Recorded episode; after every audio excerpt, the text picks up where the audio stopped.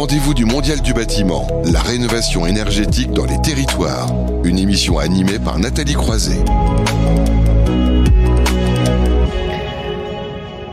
On ne cesse de le dire, hein, les territoires ont un rôle majeur à jouer dans la transition énergétique et plus spécifiquement la rénovation énergétique. Hein, tous les mois, dans ces rendez-vous du Mondial du bâtiment, nous faisons un focus sur une région pour mieux comprendre la stratégie mise en place et ses impacts. Zoom ce mois-ci sur la Bretagne, la Bretagne en pointe sur le bâtiment durable avec nos quatre intervenants évidemment en visio puisque euh, là-bas en Bretagne, Céline Delaunay, vous êtes avec nous, bonjour. Oui, bonjour. Directrice territoriale d'Ille-et-Vilaine euh, Seine-Braise. Hein. Euh, vous allez parler euh, notamment de lycée, en particulier la rénovation du lycée de Bréquigny. Quelques mots pour vous présenter tout d'abord. Tout à fait. Donc, Sembraise, c'est la société d'économie mixte dont l'actionnaire principal est la région Bretagne. donc voilà, Sembraise intervient pour les territoires et en particulier pour la région Bretagne dans le cadre d'un mandat de maîtrise d'ouvrage. Merci à vous. Et donc, vous allez nous parler de lycée euh, tout à l'heure avec un exemple très concret. Rémi Baucher, bonjour. Bonjour. Euh, chef de projet du réseau Breton Bâtiment Durable. De la même façon, quelques mots pour euh, présenter ce réseau Breton Bâtiment Durable.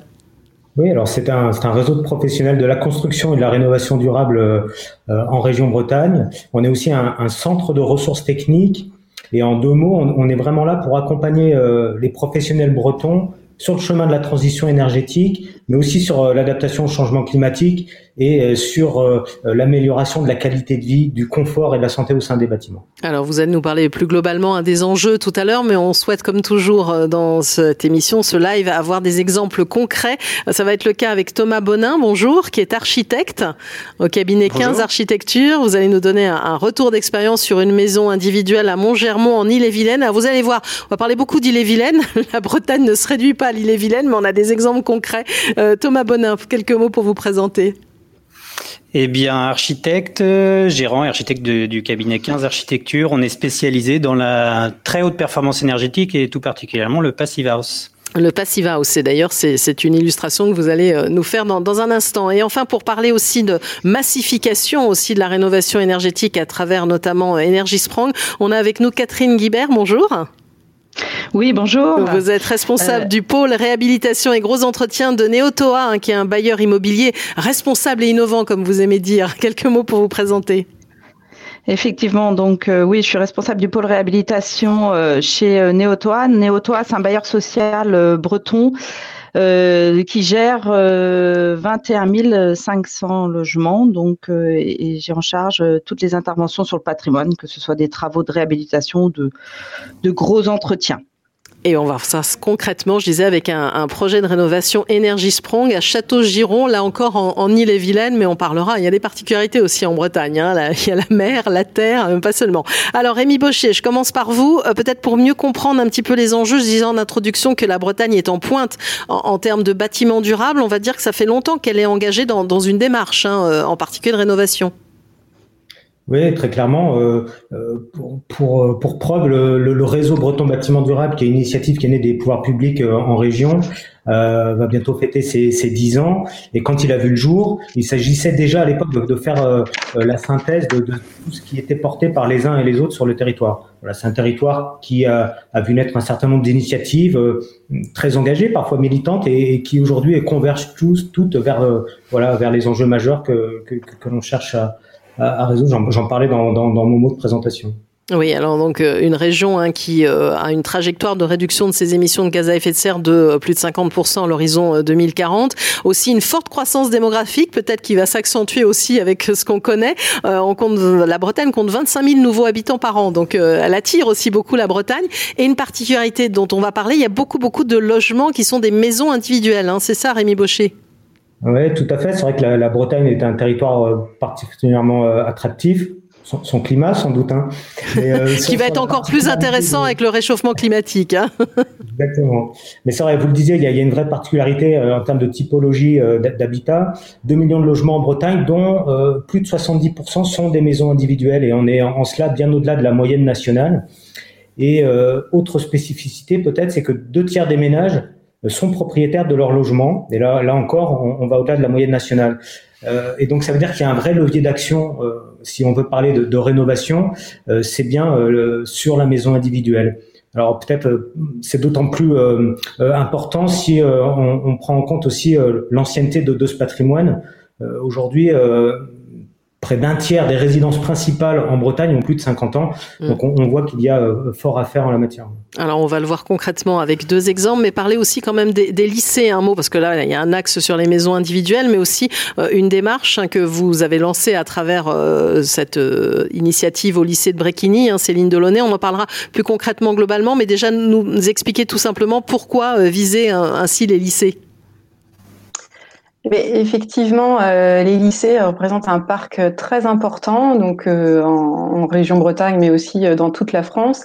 Et l'enjeu, c'est vraiment d'en faire des bâtiments durables. donc, sauf qu'on est sur un patrimoine bâti existant qui est souvent très difficile à transformer. ce sont des opérations complexes, de longue haleine et surtout en site occupé. Euh, donc la région Bretagne euh, investit chaque année 90 euh, millions d'euros, principalement dans la réhabilitation. 90%, on va dire, de, cette enveloppe est consacrée à la réhabilitation. Et elle y ajoute un, budget avec un plan énergie des lycées, puisque pour elle, c'est fondamental d'accès sur des bâtiments durables énergétiquement. Mhm. Donc on va voir ça évidemment très très concrètement avec cette première initiative qui n'est que le début, on va dire, de, de toute cette histoire euh, de rénovation énergétique. Mais revenons un petit peu et vous pourrez commenter, hein, Rémi Baucher, euh, à ce qui se fait concrètement dans les maisons individuelles avec Thomas Bonin tout d'abord. Et donc ce que vous avez euh, fait à, à, Montgeron, je disais en, en Ille-et-Vilaine, on partait d'une Montgeron, pardon, je me suis trompée. voilà, je avec une alors une maison, une maison qui était magnifique hein, au départ, une maison des années 70 il n'y a rien contre les années 70, elles sont très bien, mais vous avez dû la transformer. Il fallu, il fallu sacrément y réfléchir. Oui, oui, mais après, euh, je peux vous raconter une histoire un petit peu romancée, même très romancée, de d'un couple qui cherche euh, un beau terrain pour faire euh, leur maison contemporaine, une maison neuve autour de Rennes, à côté de Rennes. Et Rémi pourra confirmer, c'est quand même très très compliqué de trouver un terrain autour de Rennes maintenant. Donc ils se sont rabattus sur bah, un terrain très bien placé, mais avec une maison dessus, une maison des années 70 pas très chouette, un peu le, mais qui très, qui correspond bien à ce qui, ce qui s'était fait à, cette époque-là. Donc une maison en parpaing, euh, très mal isolée.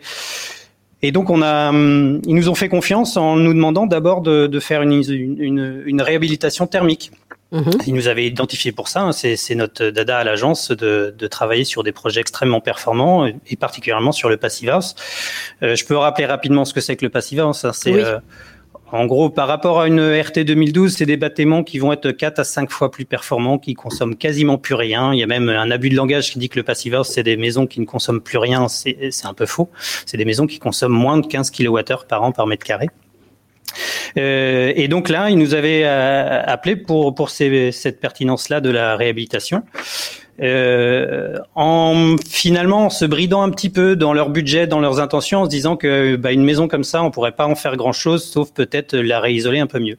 Et puis finalement, en réfléchissant un peu au, au, projet, en, en, mettant notre patte d'architecte en plus de, de technicien euh, de la haute performance, eh ben on l'a transformé en un projet qui, qui finalement a, un peu de gueule et lui donne. Euh, Alors comment vous l'avez transformé? Vous l'avez agrandi cette maison, c'est ça finalement? Alors il y, a plusieurs, il y a eu plusieurs opérations. Il y a eu d'abord euh, une isolation par l'extérieur et un, mhm. un, rhabillage complet de, de l'existant. On a isolé, euh, on, on, a curé tout l'intérieur de la maison, on a enlevé les vieilles briques plâtrières avec un vide d'air derrière qui ne servait pas à grand chose, et on a tout isolé par l'extérieur avec euh, de la ouate de cellulose, une contre-ossature bois et un bardage en ardoise noire. Donc on a fait un monolithe noir sur euh, sur l'existant mhm. et euh, à cette euh, ce monolithe noir on a on a fait une petite jonction avec une une verrière euh, triple vitrage qui vient faire un joint creux entre une extension où elle qui est un espèce de monolithe reprenant en plus petit la forme de la maison existante mais elle bardée tout en bois.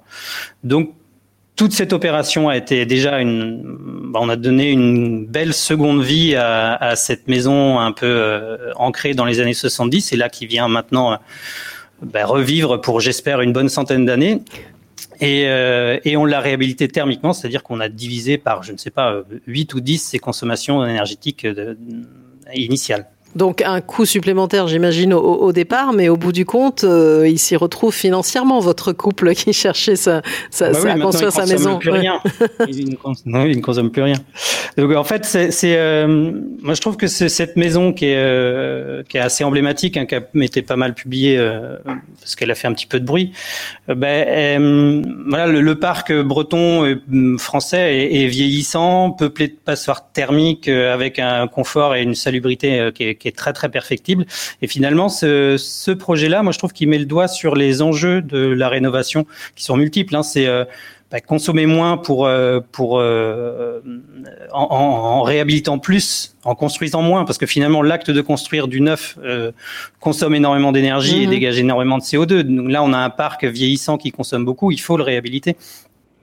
c'est consommer moins aussi en réhabilitant mieux, en réhabilitant plus performant et, euh, et réhabiliter mieux avec des archives de préférence pour donner euh, une seconde vie architecturale au, bâtiment.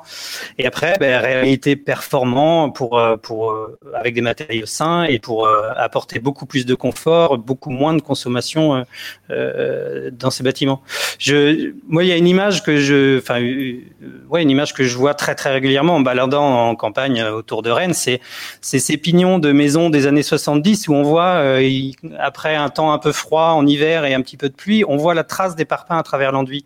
Et mmh. ça, c'est extrêmement significatif de, bâtiments qui ne sont qui sont très très mal isolés, qui ont une étanchéité à l'air euh, inexistante et, euh, qui, sont en train de chauffer euh, le jardin plutôt que leur maison. Oui. Alors Rémi Baucher, vous avez un commentaire à cette maison un peu emblématique, on va dire, dont parlait Thomas Bonin? Oui, alors c'est tout à fait révélateur d'une dynamique qu'on a observée en région euh, autour de, la, conception et de la rénovation passive. Et peut-être euh, juste préciser que, et Thomas, Thomas en est un, membre très actif de, ce réseau, euh, voilà, il y a beaucoup de réflexions qui sont portées par ces acteurs qui sont des architectes, des, bureaux d'études, mais aussi de, des, maîtres d'ouvrage ou, des acteurs des filières matériaux pour essayer de dynamiser ce mode constructif à la fois en construction neuve et en rénovation. Hmm. Alors, autre sujet, puisqu'on parle de massification, c'est euh, Energy Sprong. Peut-être quelques mots pour rappeler euh, ce qu'est cette initiative qui nous vient, euh, si je ne m'abuse, des, pays du Nord. et, là aussi, hein, et on va en parler avec Catherine Guibert et, ce qu'elle a mis en place, il y a une vraie volonté d'accélérer cette rénovation par ce biais-là, Rémi Baucher? Ouais, complètement. Alors Energy Sprong, en effet, ça nous vient des, des, des Pays-Bas. Euh, c'est une démarche qui, euh, c'est une vision des choses qui est assez nouvelle et qui, qui consiste à dire que euh, plutôt que de euh, de rénover de façon un peu récurrente tous les 15, 10, 15, 20 ans euh, euh, un bâtiment, eh ben, on pourrait euh, avoir une ambition beaucoup plus grande tout de suite et atteindre un niveau de performance énergétique extrêmement élevé, c'est-à-dire passer d'une, ce que Thomas pouvait appeler tout à l'heure, une passoire énergétique ou un bâtiment un peu standard aujourd'hui, à un bâtiment qui va, qui ne va plus consommer du tout d'énergie, voire qui, qui va en produire grâce aux énergies renouvelables. Donc c'est de passer un gap extrêmement important. Donc là, il s'agit pour cela de, de relever des, des, des, enjeux euh, assez forts à la fois techniquement et économiquement pour arriver à, monter ces projets-là.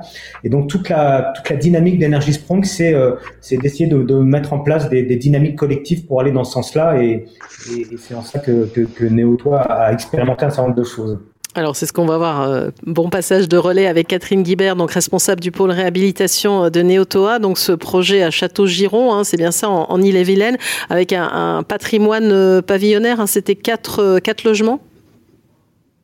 Voilà, ces quatre logements sur lesquels nous avons testé cette méthode, cette démarche euh, Energy Sprong. Alors pour compléter les, les, les, les propos de, de, Thomas Baucher, euh, euh Rémi Baucher, pardon, c'est quoi Energy Sprong Energy Sprong, c'est une méthode initiée, portée par Greenflex qui vient des Pays-Bas et qui a été initiée en 2015 avec des objectifs très prononcés, des critères de performance performance élevée telles que le E égale 0, c'est-à-dire énergie égale 0, on produit autant qu'on consomme, euh, et ça garantit sur 30 ans. Donc euh, euh, vraiment qui s'inscrit dans la qui s'inscrit dans la durée. Et puis associé à ça, une rapidité d'exécution, donc avec une, une préfabrication industrialisés.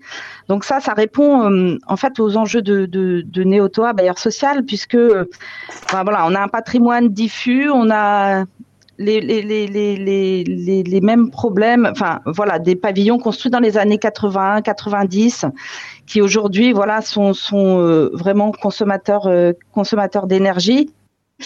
Et euh, donc nos enjeux, euh, c'est déjà de, baisser le couple loyer euh, loyer plus charge euh, et faire que le locataire ben, consomme moins, tout simplement. optimiser les process, gagner du temps, réduire les, nuisances puisque on fait des travaux en site occupé, donc moins en mettant à faire les, travaux, mieux c'est quand même pour le pour le locataire.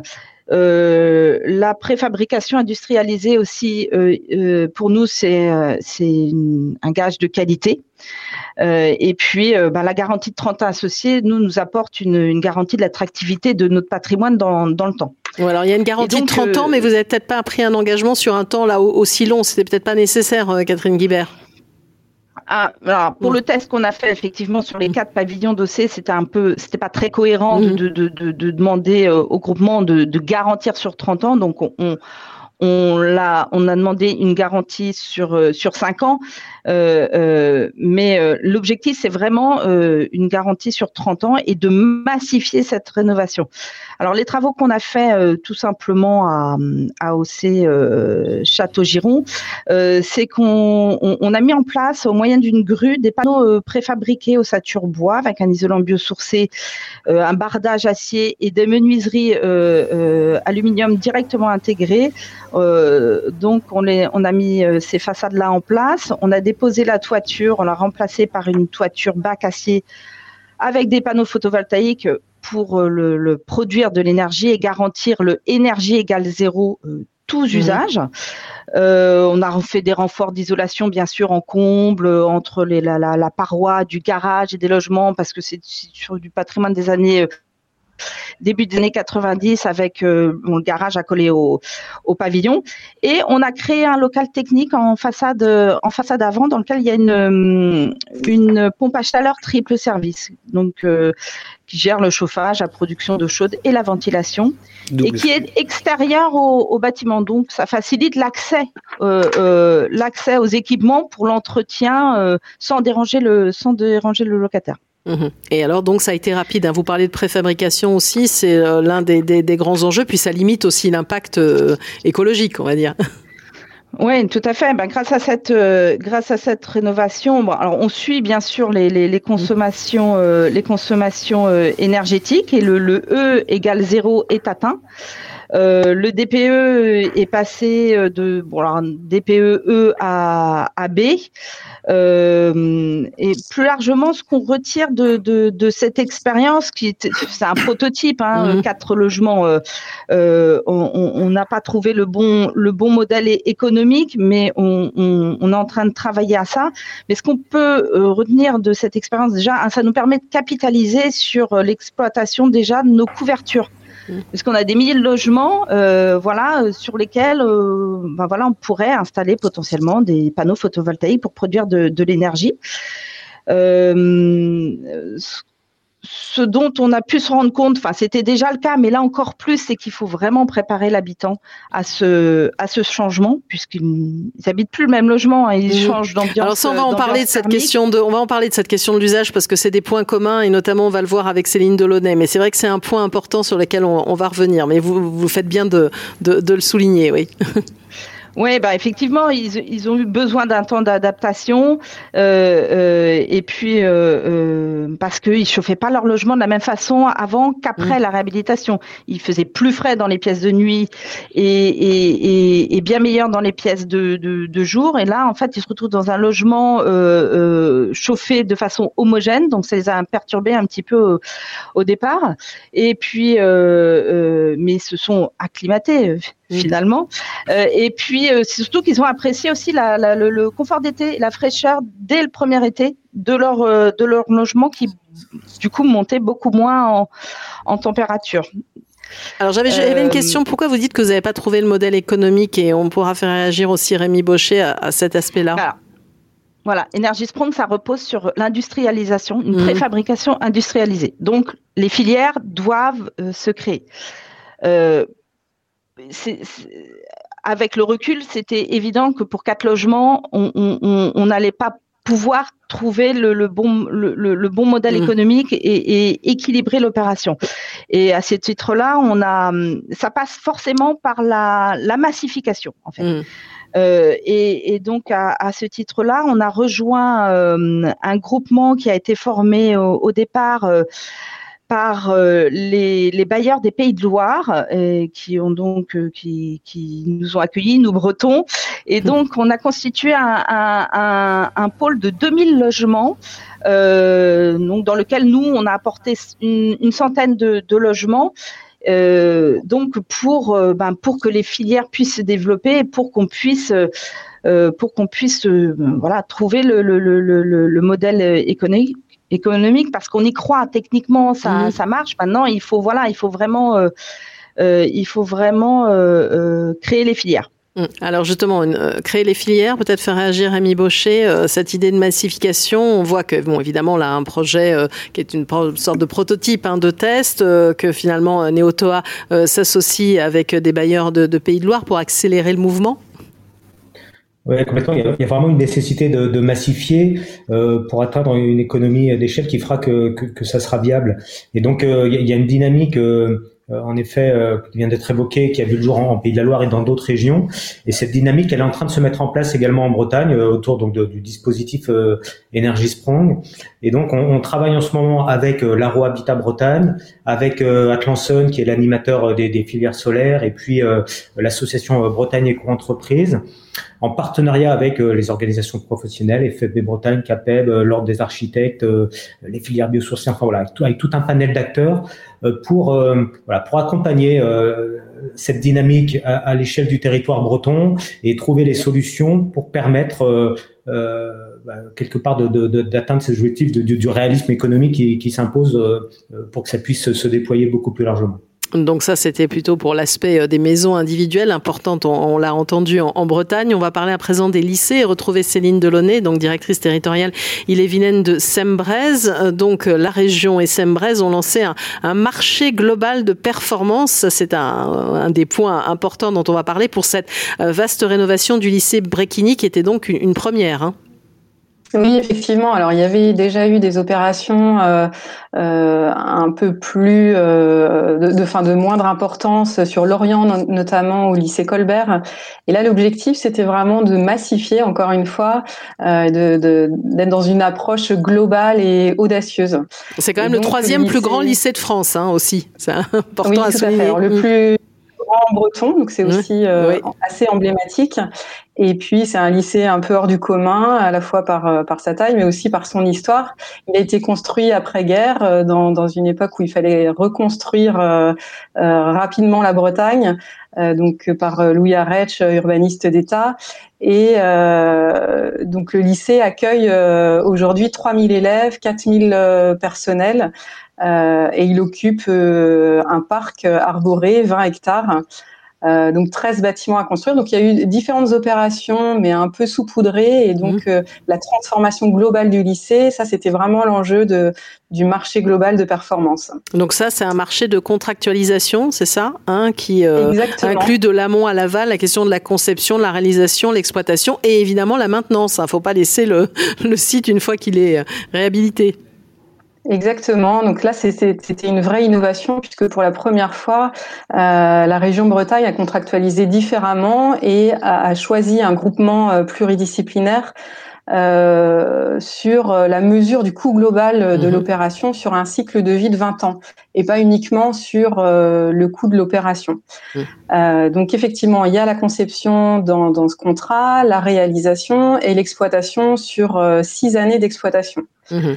Euh, et le fait d'inclure ce, volet euh, d'exploitation, bah, ça favorise euh, la performance des équipements qui vont être retenus, le choix de matériaux pérennes, et puis bah, le, le, groupement est vraiment responsable et engagé sur les résultats des performances énergétiques. Mmh. Et donc oui, c'est un groupement hein, qui était porté par le groupement Legendre, qui associe le cabinet Anthracite Architecture 2.0 et Gis Bâtiment, donc un tandem qui s'était déjà fait remarquer pour une autre réhabilitation donc concrètement, comment ça s'est passé cette réhabilitation de 20 000 mètres carrés euh, de plancher de bâtiment?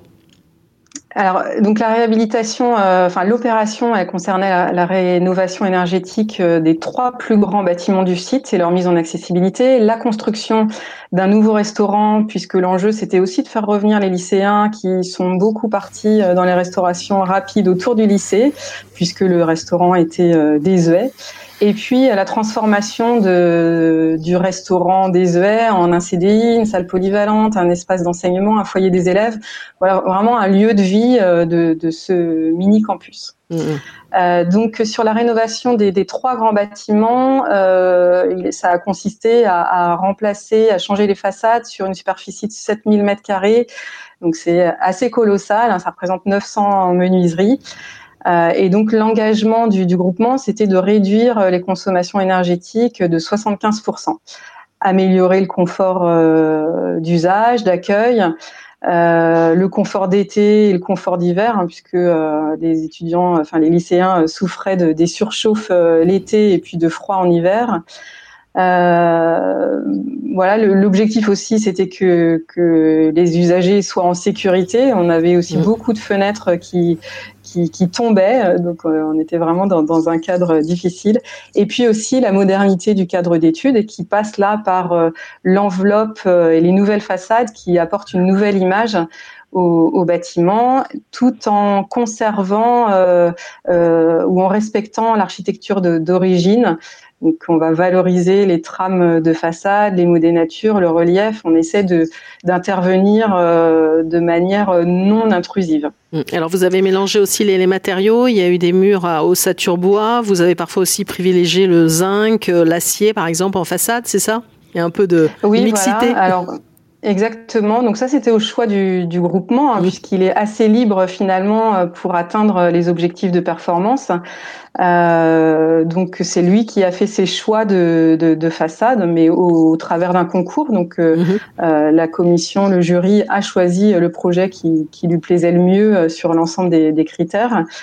Euh, donc effectivement, on est sur une ossature bois et, euh, un bardage zinc. Euh, et puis les façades sont changées sur une technique un peu Lego avec beaucoup de préfabrication en atelier. Et puis pour que ce soit le moins intrusif sur site. Donc une pose par l'extérieur mmh. et puis ensuite une dépose par l'intérieur de l'ancienne façade tout en ne neutralisant que euh, maximum quatre salles de classe en simultané. Mmh. Et oui, là, c'est ce qui est intéressant, c'était la notion, enfin, il y a un site occupé aussi, puis maintenant aussi, vous suivez de près les, les usages. Il y a un sociologue aussi qui est, qui est lancé dans, dans cette aventure, euh, Céline Delaunay. Oui, tout à fait, parce que euh, euh, l'objectif, c'est aussi un objectif pédagogique avec l'ensemble de la communauté éducative et, des lycéens. Et euh, bah, on se rend compte que la vulgarisation du message, c'est important. Donc, au travers du sociologue qui faisait partie du, groupement pluridisciplinaire, on a vraiment impliqué l'ensemble de, de, des usagers pour parvenir aux résultats euh. Mmh. Alors par exemple, euh, très concrètement euh, sur le restaurant, là où il y a un enjeu très important puisqu'il y a 3000 repas jour à servir, c'est comprendre ensemble les, les, conséquences de tel ou tel acte.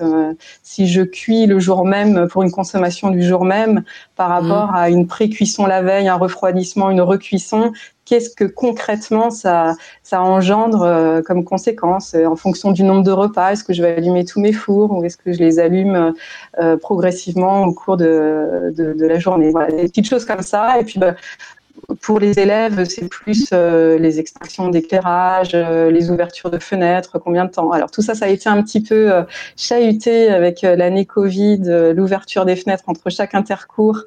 Voilà, on s'était pas préparé à forcément ces hypothèses-là, mais on, s'adapte et ça ne change en rien le, message de pédagogie euh, qui, est souhaité, qui est passé. Alors Rémi Baucher, justement, cette pédagogie, elle est, nécessaire, enfin, j'imagine, et vous aussi, vous, vous, l'accompagnez, euh, l'accompagnez, puis il y a tout l'accompagnement, de toute façon, que fait euh, concrètement le réseau breton bâtiment durable auprès des professionnels, il faut le souligner.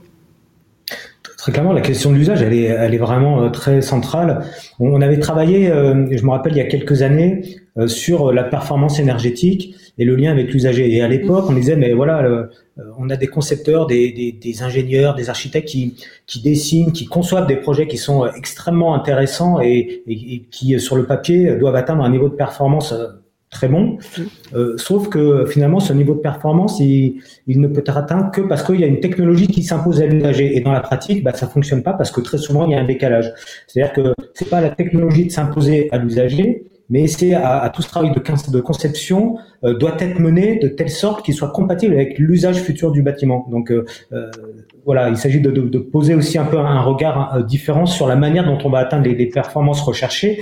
Et, l'exemple qui a été cité à l'instant sur le, les équipements techniques de, de cantine en est une, une démonstration, c'est-à-dire qu'il faut trouver un, un, mm. une manière à la fois d'adapter ses usages, mais surtout et en même temps en parallèle de concevoir des bâtiments qui qui vont dans ce sens-là. Et, et, je pense que là, il y a une, il y a une évolution aussi des, des, des mentalités qui, qui, va aussi complètement dans, dans ce sens-là. Euh, si j'en veux pour preuve, il y a, en ce moment, on est partie prenante dans, un, dans le campus des métiers et des qualifications bâtiments durables en Bretagne, euh, qui s'interroge sur euh, euh, les nouvelles innovations pédagogiques qui peuvent voir le jour pour accompagner toute cette question du bâtiment durable.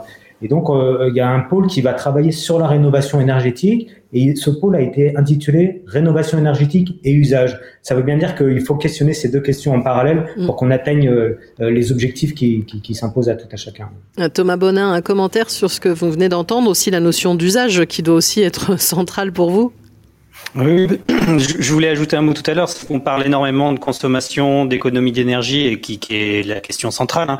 Mais la réhabilitation apporte la réhabilitation euh, thermique et très à très haute performance apporte aussi énormément de confort à l'usager et euh, de salubrité dans, dans, dans son bâtiment. C'est quand on va retravailler les parois, retravailler l'isolation, retravailler les ouvertures, on va ouvrir plus grand le salon, on va faire des logements qui vont devenir traversants, on va euh, retravailler les parois pour qu'on ait plus de qu'on maîtrise bien la migration de, vapeur d'eau et plus avoir de moisissures.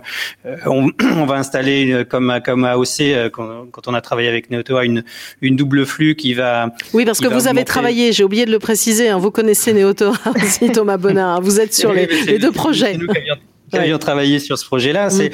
C'est c'est l'exemple aussi à OC, c'est qu'on a euh, évidemment que les, les, les, usagers ont très vite noté que ben, en été ils avaient moins chaud, qu'en hiver ils avaient mm. plus besoin de, de, de, de, de bidouiller les, euh, les, les radiateurs pour voir plus chaud dans un coin et moins dans l'autre. Euh, il y a un confort d'usage derrière et il y a aussi une seconde vie architecturale. C'est AOC par exemple le, le, petit module technique qu'on a apporté en, en extérieur a servi pour marquer l'entrée, pour lui faire un un abri quand euh, il pleut un petit peu de temps en temps en Bretagne et qu'on sort ses clés pour pouvoir rentrer chez soi. Il ne pleut jamais en Bretagne. je, passerai le commentaire qui suit habituellement. mais voilà, le, la rénovation au sens général passe forcément par une rénovation énergétique, mais en fait, j'ai envie de dire, moi, depuis quelques années, c'est que quand on parle architecture, on parle forcément énergie derrière, on parle mm. forcément écologie. L'architecture doit et est écologique. Donc, quand on fait une rénovation, on parle technique, on parle euh, matériaux, on parle migration de vapeur d'eau, on parle étanchéité à l'air, mais on parle usage, on parle euh, d'ouverture de, des pièces de vie.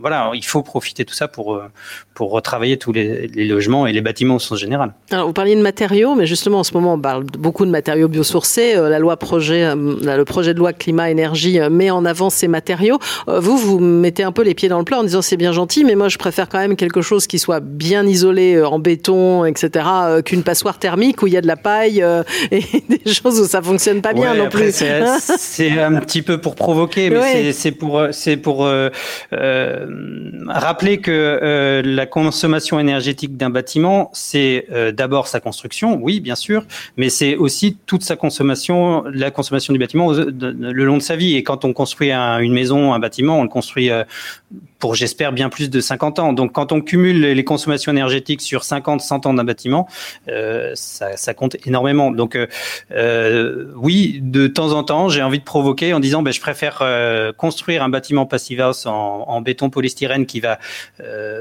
plus consommer pendant 100 ans euh, que de construire une passoire thermique en, en laine de bois. Sauf que c'est pour provoquer, parce que évidemment que quand on fait un bâtiment écologique et qu'on travaille sur sa performance thermique, on travaille aussi sur ses matériaux. Mm. Avec une petite alerte un, un technique, c'est que quand on utilise des matériaux biosourcés, euh, il faut faire très attention à, à, la manière dont on les pose, à la manière dont, dont on les installe dans les parois pour pas créer de, de, de mauvais exemples et de euh, de matériaux qui vont pourrir un peu trop vite. Voilà, c'est la euh, façon. On en parlait avec la salle de bain il y a un instant justement, donc il faut faire attention aussi. Donc euh, c'est plutôt voilà comment comment construire, qu'est-ce qu'on veut et comment y réfléchir peut-être d'une façon plus sobre, frugale, qui sont des mots qu'on emploie de plus en plus. Mm. Mm. C'est ça qui a derrière. Dans, la réhabilitation, ça a tout son sens. On va utiliser euh, euh, toute l'énergie grise qui a été dépensée à la construction première du bâtiment. Euh, Celle-ci, elle est, elle est, elle est présente et on peut rien y faire. Mais à réhabiliter, on vient euh, utiliser construire sur ce, ce, cette énergie qu'on a, qu'on a déjà utilisée. Hum. Alors Catherine Guibert, donc on a bien compris, hein, voulait accélérer, notamment à travers ce partenariat avec les bailleurs du Pays de Loire. D'autres perspectives pour Néotoa? Euh, oui, effectivement, euh, euh, comme disait Rémi Baucher, il y a aussi les bailleurs bretons qui, qui, qui sont en train de se, se, se réunir euh, euh pour aussi faire émerger cette, cette méthode Energy Sprong plus encore en, en Bretagne. Donc ça, ça peut être une prochaine étape d'accélération et de travailler tous ensemble à ce développement. Et Céline Delaunay, là, on a montré l'exemple de, de. Euh, J'imagine bien que vous arrêtez pas là. Oui, tout à fait. Donc, euh, bah, la région déjà a investi 30 euh, millions d'euros dans, dans cet exemple assez emblématique. Mm. Euh, ça revient quasiment euh, au montant de la construction d'un lycée neuf. Donc ça, c'est ah important.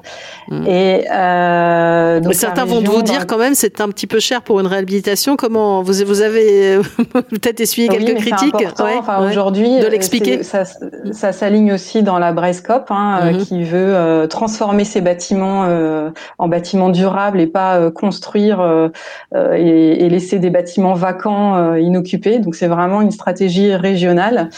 Et donc aujourd'hui, bah, ça a fait des petits, hein, puisqu'il y a des, des, nouvelles perspectives au lycée Amiral Renard à Brest, Jean-Marie Lebris à Douarnenez, Jean Guéhenno à Vannes, qui avait été aussi mené en parallèle. Voilà, on ne parle pas que d'île-et-Vilaine avec vous, c'est bien, on est en train de balayer autre chose dans, dans la région. Ouais. Oui, c'est voilà. J'allais dire, vous avez vous, avez fait le tour et peut-être juste est-ce que ça vous a servi Enfin, vous avez peut-être tiré certains enseignements justement de, de, de ce lycée de Bréquigny, peut-être euh, pour pour l'avenir? Oui, bah c'est beaucoup d'enseignements au travers des, des usages, euh, au travers aussi du low-tech dont on entend euh, mm-hmm. de plus en plus parler. C'est vrai que Brekini, le groupement avait fait le choix, par exemple, de la ventilation simple flux, qui nous avait un peu surpris parce que on est euh, très souvent en double flux. Et euh, bah, je trouve que c'est un très bon retour d'expérience qui allie euh, le low-tech, euh, des coûts de maintenance moindres et un, un bon confort d'usage, en tout cas adapté aux bâtiments d'externat.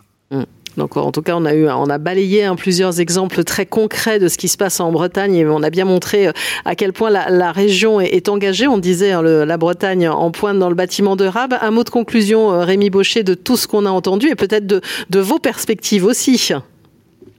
Oui, ben, en effet. Euh en pointe, on est en pointe en Bretagne peut-être, mais je, je veux peut-être revenir sur un sujet, les, les biosourcés qui est, mmh, oui, vous pouvez. Thomas à, à l'instant. En effet, les, les biosourcés, c'est, c'est ne sont pas des matériaux qui, par essence, euh, vont apporter une solution à tout ce qu'on vient d'évoquer, mais ils ont beaucoup de choses à faire valoir et c'était très juste ce que précisait Thomas.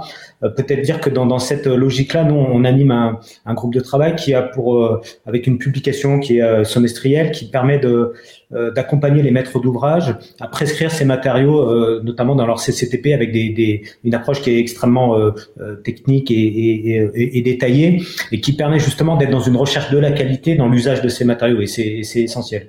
Mais euh, euh, de notre point de vue, euh, on n'est pas dans une dans une opposition de, de choix de matériaux, c'est-à-dire que tous les matériaux ont, ont, des qualités à faire valoir et euh, la mixité en ce sens-là peut, peut, peut, être une très bonne solution. Euh, des solutions mixtes biosourcées béton, voilà, ça, ça permet d'avoir un, un, panel de solutions et de bénéficier des, des avantages de, de, de, de tous ces matériaux-là. Voilà, donc une, en tout cas une dynamique très forte. Hein. Je pense qu'il y a plein, encore là on a cité quelques projets, mais je pense qu'il y en a plein d'autres hein, dans, dans les tuyaux, Rémi Baucher. Oui, beaucoup, beaucoup de projets, euh, euh, à la fois sur les, sur les sujets qu'on a évoqués là et, et sur d'autres. On, voilà, on travaille beaucoup à mobiliser notamment les, les professionnels de l'ingénierie. Euh, on va accompagner le campus des métiers des qualifications que j'évoquais tout à l'heure. Enfin voilà, je pense qu'on a la chance d'être dans une région extrêmement dynamique sur toutes les, questions de, construction et de rénovation durable et on a, on a encore fort à faire.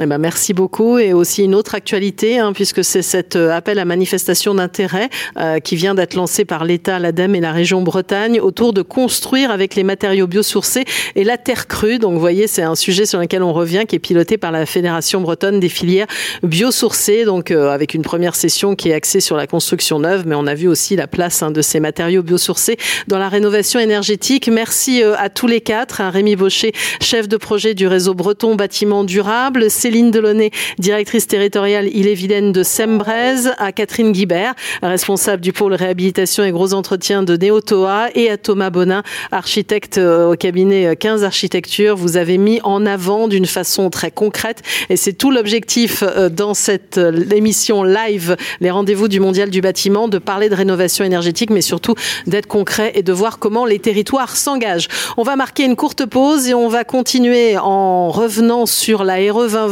dont on ne cesse de parler dans ce live, un nouveau décryptage. Et là, il sera question justement d'empreinte carbone et d'y voir un peu plus clair en matière d'enjeux de la performance, de l'enveloppe et des composants du bâtiment. Ce sera dans un court instant. Restez avec nous. Les rendez-vous du Mondial du bâtiment, la rénovation énergétique dans les territoires, une émission à retrouver et à réécouter sur le site de Bâti Radio.